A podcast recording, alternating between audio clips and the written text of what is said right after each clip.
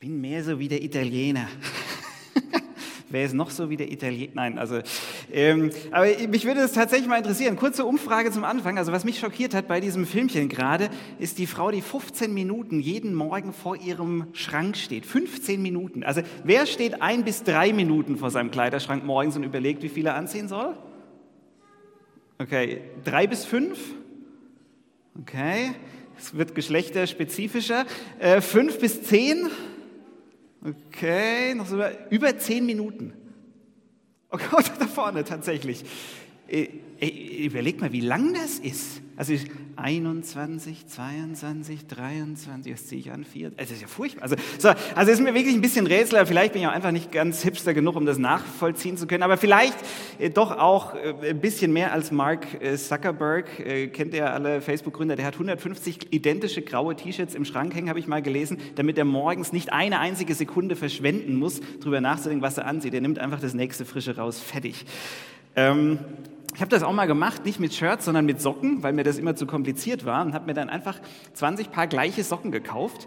Jetzt nicht, weil ich morgens nicht überlegen wollte, welche Socken ich anziehe, sondern weil es beim Falten praktischer ist. Da musst du nicht gucken, was gehört zusammen, einfach zwei Socken zusammen. Also war mir dann irgendwann langweilig, jetzt habe ich doch wieder irgendwie so ein bisschen bunt äh, ist da äh, doch dabei. Aber ist jetzt auch so ein bisschen absurd, dass ihr mir über meine Socken zuhört. Ne?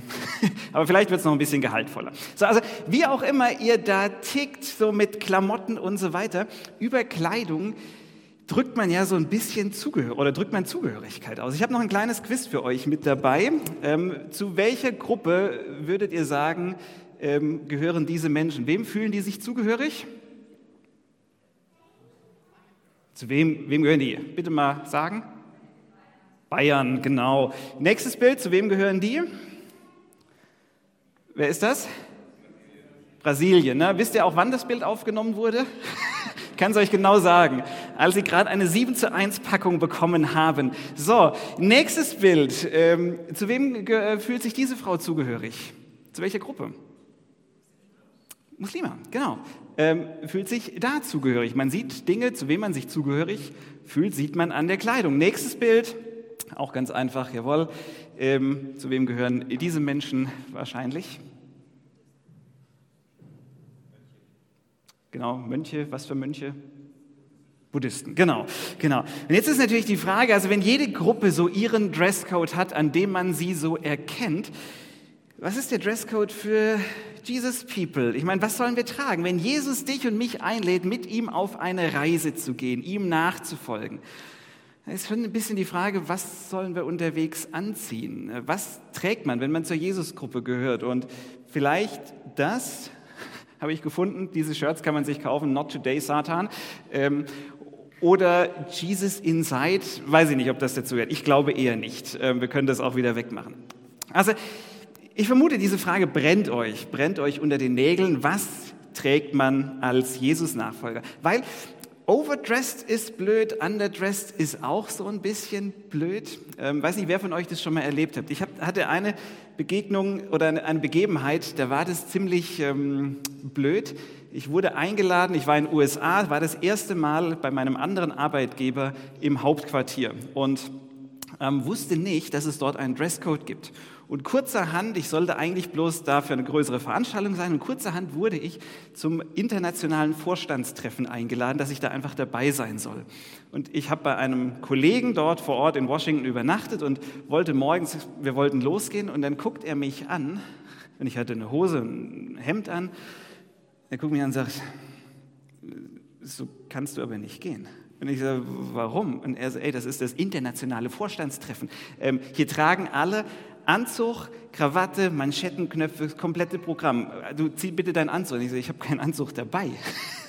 So, und dann habe ich so, shit, aber was machen wir jetzt? Du kannst nicht, also die Deutschen wieder laufen rum wie Karl. Sonst, ähm, und dann hatte er zum Glück eine ähnliche Figur wie ich und ich habe mir einen Anzug von ihm geliehen und habe mein Hemd angelassen, war dann echt der Einzige in diesem ganzen Meeting, der keine Manschettenknöpfe hatte und ich hab, saß dann immer so und habe, dass das nicht auffällt. Also es ist blöd, wenn du underdressed bist. Es fühlt sich so ein bisschen, du kommst hier nicht rein an. So, Paulus, der hat ja quasi das halbe Neue Testament geschrieben. Und der schreibt an einer Stelle über den christlichen Dresscode, was wir tragen sollen und was nicht. Und er schreibt es oder er präzisiert das für Leute, die Jesus nicht so richtig direkt miterlebt haben. Ja, die haben Jesus nicht persönlich gekannt, für die Leute schreibt er, ähm, um denen zu sagen, hey, was, was ist dein Erkennungszeichen, was ist der Marker?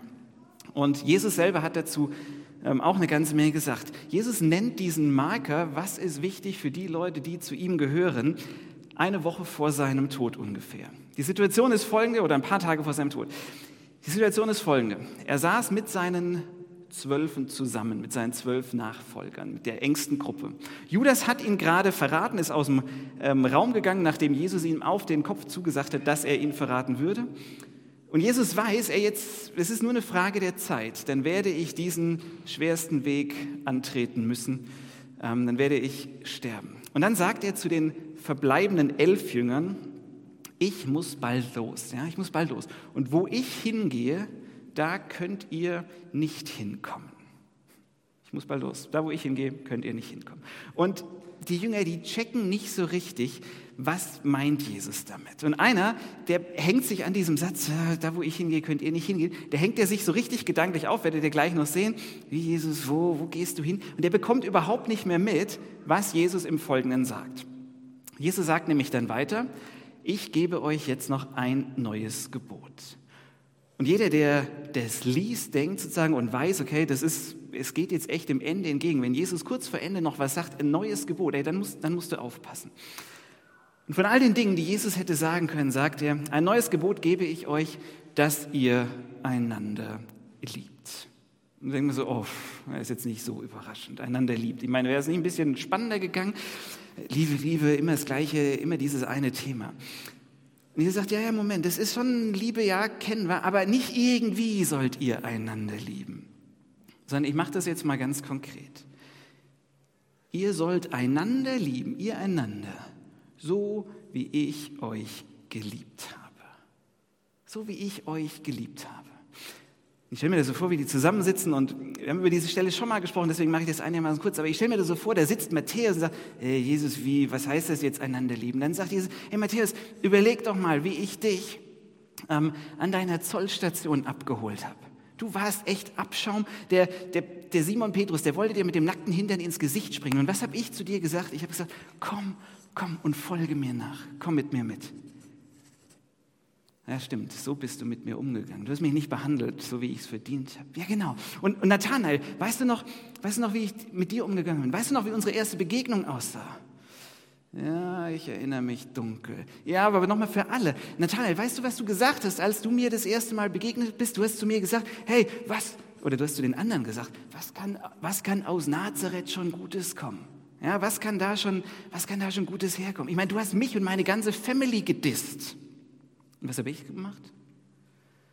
Ich habe zu dir gesagt, komm, komm und folge mir nach. Ich habe dir nicht Gleiches mit Gleichem heimgezahlt, sondern ich habe dich in meiner Crew aufgenommen. Ihr sollt euch lieben, so wie ich euch geliebt habe. Nicht wie man halt so normalerweise miteinander umgeht. Warum? Warum sollen wir das machen? Jesus sagt weiter, daran, an dieser besonderen Liebe wird jedermann erkennen, dass ihr meine Nachfolger seid, wenn ihr Liebe untereinander habt. Jesus sagt, was wird euer Vereinstrikot sein? Was wird euer, euer Dresscode sein? Liebe, die sich für den anderen aufgibt, die sich ein Stück aufopfert, die all in geht, die dem anderen nicht Gleiches mit Gleichem heimzahlt, die in dem anderen mehr sieht als seine Taten, seine Vergangenheit, sein Versagen, ihr schuldig werden, was auch immer. Und in diesem jüdischen Kontext, wo sich zu der Zeit sehr viel um Regelbefolgung gedreht hat, sagt Jesus, das Wichtigste, das alles Entscheidende ist nicht das Einhalten von irgendwelchen Regeln, sondern dass ihr euch untereinander gegenseitig liebt. Petrus, der sitzt da ja auch dabei, Simon Petrus, der sitzt da dabei und bei dem ist es alles durchgerauscht. Der hängt nämlich immer noch an diesen Worten, die Jesus direkt davor gesagt hat, da wo ich hingehe, da könnt ihr nicht hingehen. Und nachdem Jesus dieses neue Gebot rausgehauen hat, ist der nächste Satz, der da kommt, da sprach Simon Petrus zu ihm, ähm, Entschuldigung Jesus, wo gehst du hin? Herr, wo, wohin gehst du nochmal? Und, und warum, warum kann ich nicht mitkommen? Ich meine, Leute, Jesus hat gerade in dieser, an dieser Situation sämtliche Religionswege auf den Kopf gestellt. Und Simon Petrus, der kriegt es gar nicht mit.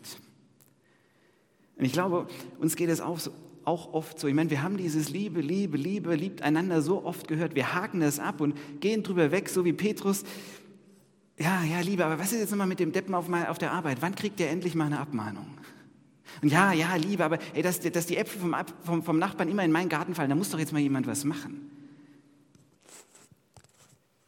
In diesem Statement, da stellt sich Jesus gegen die natürliche, natürliche Tendenz jeder religiösen Bewegung, jeder Religion. Alle Religionen, auch das Christentum, die haben nämlich den Hang dahin, dass Regeln und Regeln befolgen, dass es wichtiger wird als Beziehung leben, als Beziehung bauen. Und das passiert ganz automatisch, weil Regeln befolgen, oder es ist viel leichter, Listen mit Regeln abzuhaken, als Menschen zu lieben, die ein bisschen schwer zu lieben sind, die von Natur aus vielleicht nicht ganz so liebenswürdig daherkommen. Und was Jesus hier macht, ist, er sagt, ich möchte eine Bewegung, die sich nicht um die Regeln eines unsichtbaren Gottes dreht und dabei den sichtbaren Mitmenschen vernachlässigt. Dazu bin ich nicht gekommen. Das ist nicht meine Mission. Wenn man sich anschaut, was auch daraus geworden ist, wie Menschen im Namen von Religion, auch vom Christentum, nicht nur vernachlässigt, sondern ausgegrenzt und diskriminiert wurden, dann kann man nur daneben stehen und da drauf gucken und sagen, Leute, wie konnte das passieren? Wie konnte das passieren, dass wir Menschen lieben durch Regeln halten ersetzt haben? Und in Kirche wurde über die, im Laufe der Zeit die verschiedensten Gruppen diskriminiert. Deswegen ist uns hier von unseren zehn Werten, ist uns dieser Freiheitswert ein ganz, ganz entscheidender. Der ist ganz wichtig, nämlich dass jeder hier willkommen ist, unabhängig von dem, was er so mitbringt. Liebt einander. Liebt einander, sagt Jesus. Ist eigentlich so einfach, aber wohin gehst du nochmal, Jesus? warum, warum kann ich da nicht mitkommen? Dieses Liebe ersetzen mit Regeln oder was auch immer. Das ist nicht erst im Verlauf von ein paar Jahrhunderten Kirchengeschichte passiert, sondern das ging super schnell. Paulus, der ist ja irgendwann, dieser Apostel Paulus ist ja irgendwann auf den Plan getreten. Und also nachdem er vom Christenhasser zum Missionar geworden ist, hat er überall unterschiedliche Gemeinden gegründet und hat die dann auch sozusagen über Newsletter betreut oder hat denen Briefe geschrieben und auch manchen Gemeinden Briefe geschrieben, die er nicht gegründet hat, die von anderen gründet und so weiter. Und eine dieser Gemeinden, der er einen Brief geschrieben hat, ist Kolosse, eine Gemeinde in Kolosse. War damals eine wichtige Stadt, heute nicht mehr so arg wichtig. Und auch dort ist es passiert, dass dieser Gedanke, an der Liebe wird man euch erkennen, ähm, der ging irgendwie ein bisschen verloren. Stattdessen wurden auch dort plötzlich andere Dinge ganz entscheidend. Nämlich, ähm, das kann man aus diesem Brief rauslesen, dass in dieser Gemeinde die, das Mindset wurde, hm, bist du ein Jesus-Nachfolger, gehörst du hier zu uns, dann sehe ich das daran, was du isst, hältst du dich da an die richtigen Vorschriften, ähm, feierst du die richtigen Feste, hältst du dich an Sexualrichtlinien, daran macht sich deine Jesus-Nachfolge sichtbar.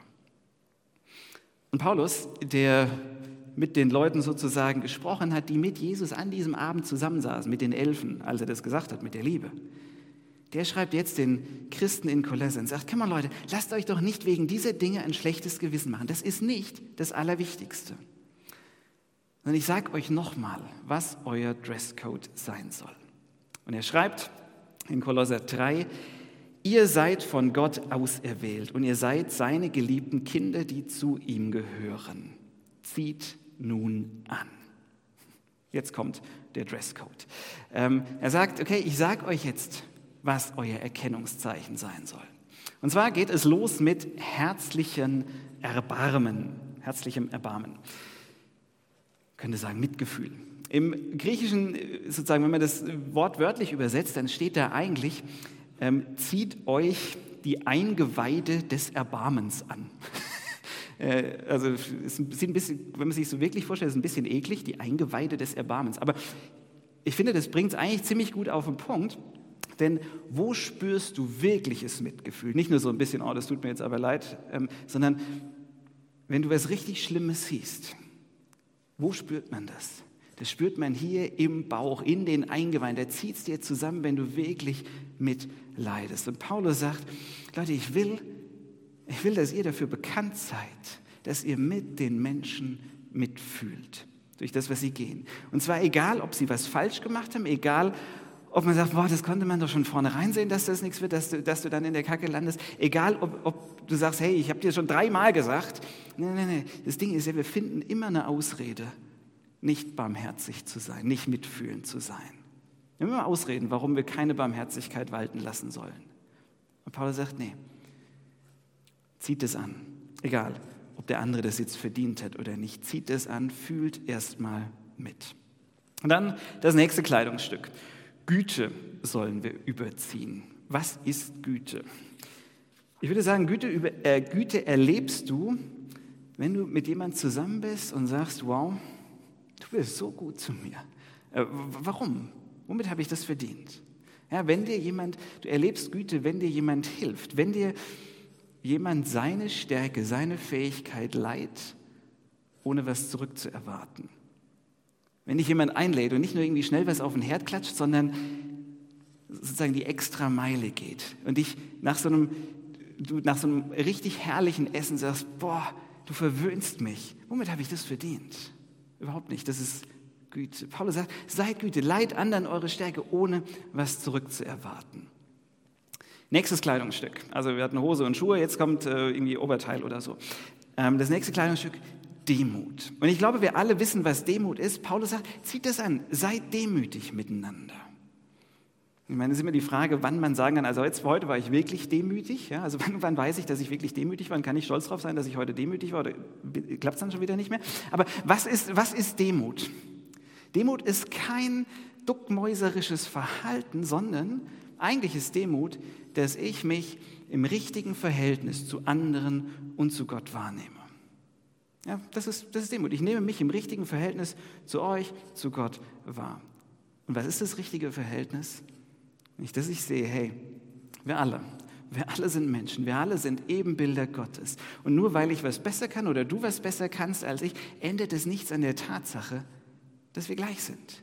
Diese ganze Klamottenliste, die wird ja mit diesem Satz äh, eröffnet und der ist, der ist ganz entscheidend, nämlich wir alle, wir alle sind von Gott auserwählt, wir sind Gottes Kinder. Und wenn ich mir dessen bewusst bin und mir das immer wieder bewusst mache, dann ist es nicht mehr so wichtig, was ich erreicht habe oder was ich nicht erreicht habe, was du erreicht hast oder was du nicht erreicht hast, sondern dass wir vor Gott, dem Schöpfer dieser Welt, gleich sind, gleich geliebt sind. Und Paulus sagt, hey, seid demütig im Umgang miteinander.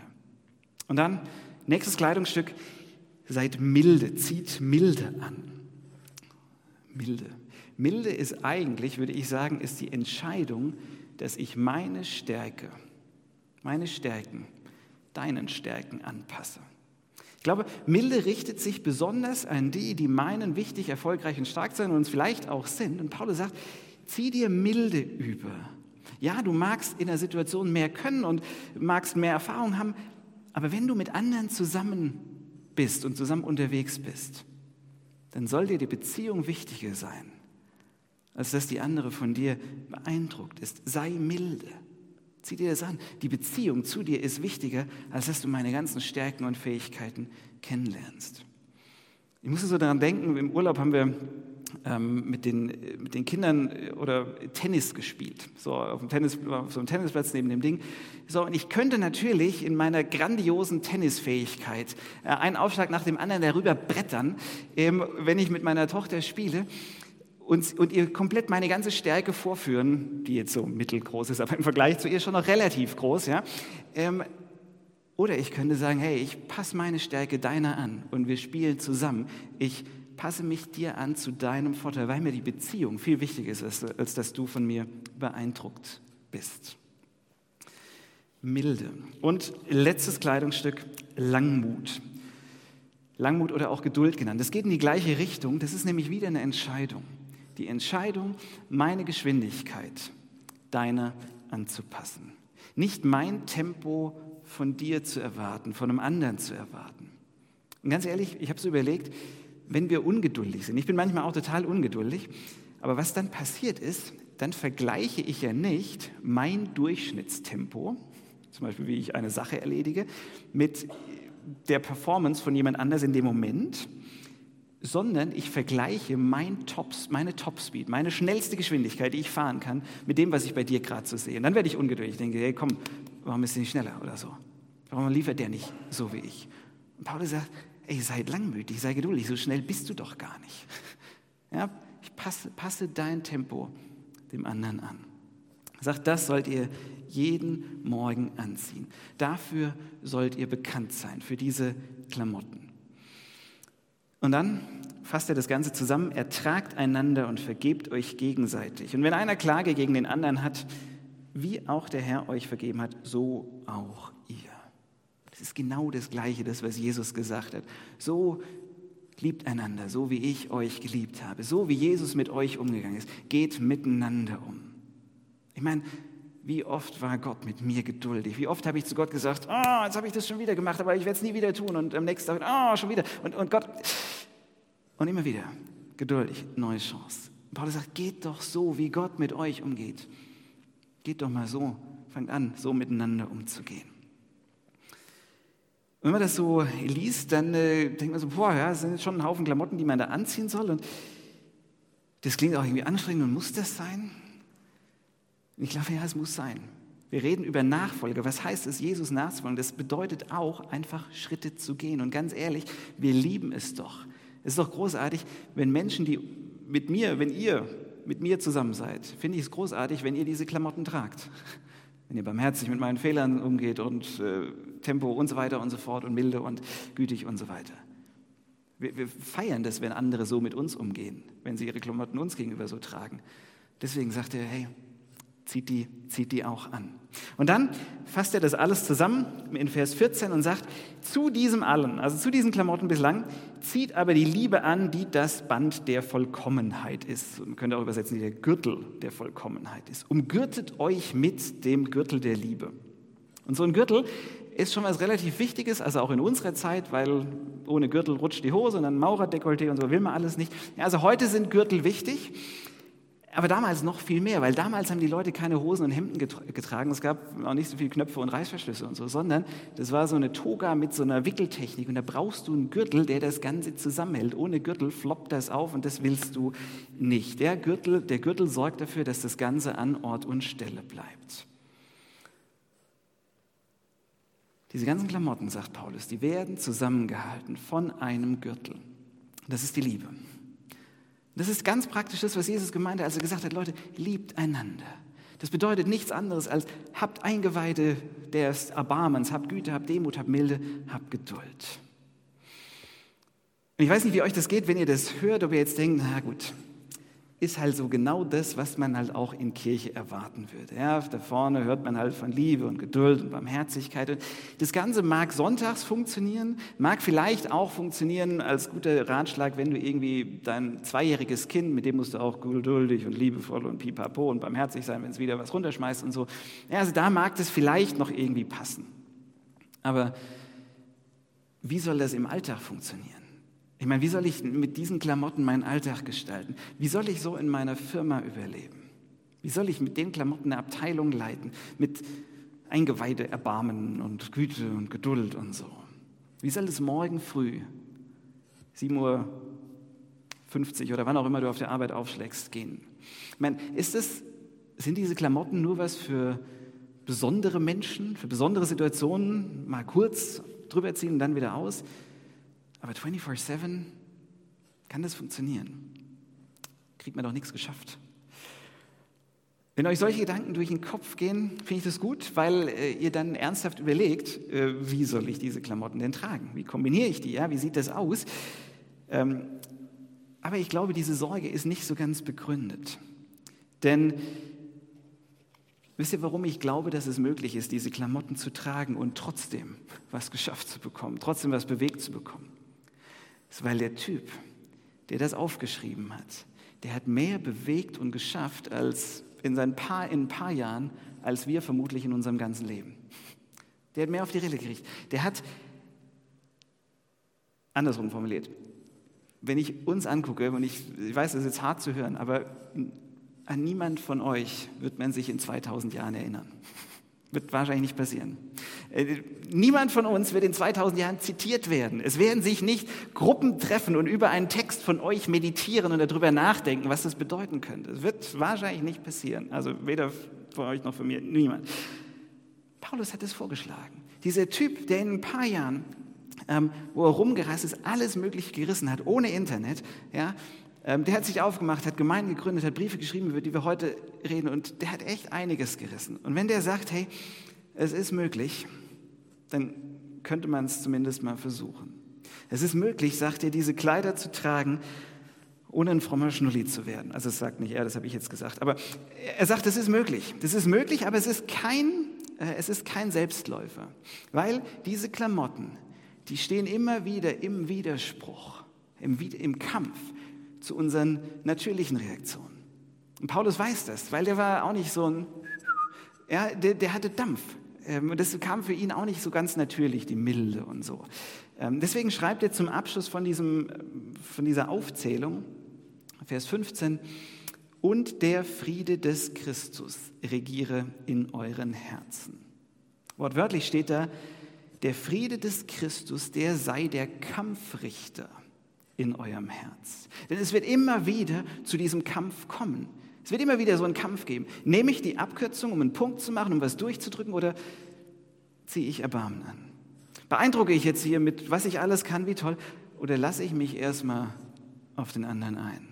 Renne ich egoistisch davon oder gehen wir als Team miteinander? Paulus sagt, das ist möglich. Leute, es ist möglich, es ist nicht einfach oder ein Selbstläufer, aber es ist möglich. Und er sagt, wann immer ihr diesen Wettstreit, diesen Kampf in euch spürt und euch fragt, mache ich es jetzt mit meinen Ego-Klamotten oder meinen Güte-Klamotten? Sagt dann, dann lasst den Frieden zu eurem Punktrichter werden und lasst die Klamotte gewinnen, die unterm Strich für Frieden sorgt. Jesus hat gesagt, ich gebe euch ein neues Gebot, dass ihr einander liebt, indem ihr euch morgens diese Klamotten anzieht, so wie ich sie mir auch jeden Morgen angezogen habe, mit und für euch. Daran wird man erkennen, dass ihr meine Nachfolger seid. Jesus hat es seinen Nachfolgern gesagt. Und vielleicht bist du heute hier und würdest dich selber gar nicht so als Jesus-Nachfolger verstehen. Ist okay, ist kein Problem, aber ich lade dich ein, diese Klamotten trotzdem auszuprobieren. Denn es gibt einen ganz praktischen Grund, einen ganz einfachen Grund.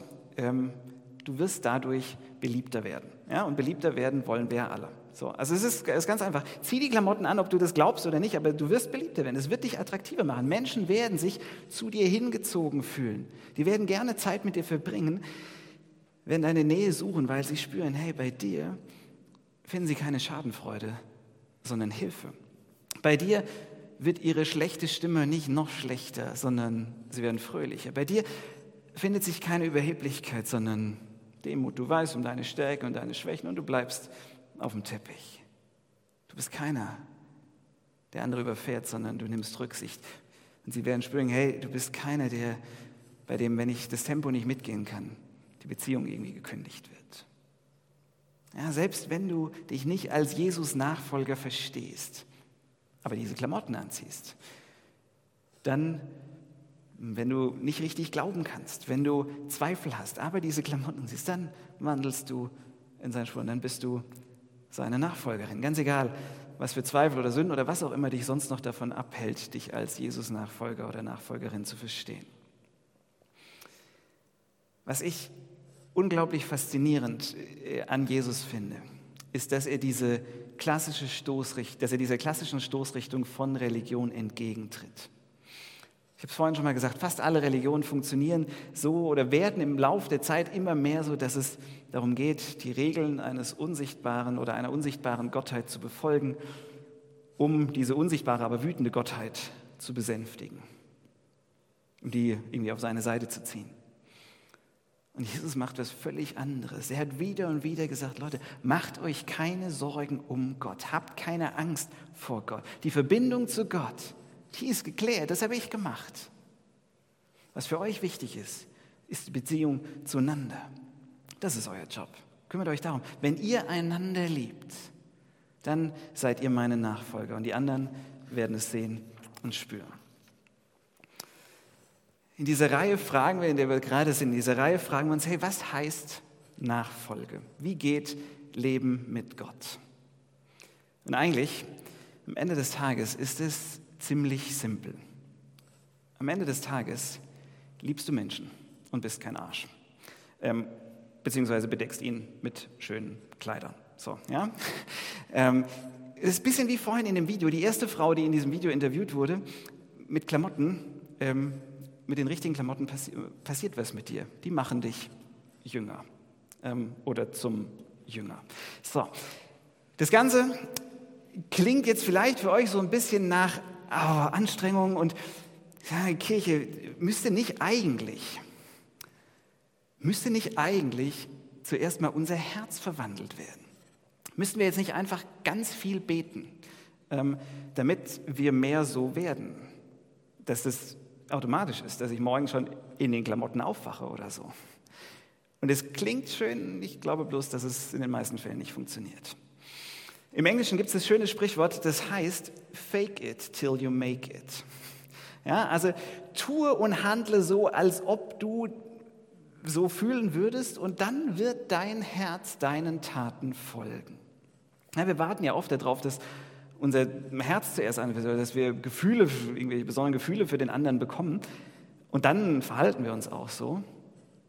Ich glaube, es wird nicht passieren wenn wir nicht handeln. Unser Herz folgt unseren Taten. Deswegen sagt Paulus, zieht das an, aktiv. Wartet nicht drauf, bis dir, das, bis dir die Jacke überfällt, sondern zieh sie jeden Morgen an. Sei geduldig mit jemandem, bevor du dich danach fühlst. Und dann wirst du merken, wow, wenn ich mich auf ihn, auf sie einlasse und vielleicht eine Ahnung von ihrer Geschichte bekomme, was gerade bei ihr los ist, warum sie gerade so ist, wie sie ist, dann wird Geduld in dir auch wachsen. Das Herz folgt unseren Taten. Deswegen schreibt er, zieht sie an. Wartet nicht darauf, bis ihr so empfindet, sondern tut es aktiv. Und damit seid ihr meine Jünger. Und wer will nicht Jünger aussehen oder sein? Gott segne euch. Amen.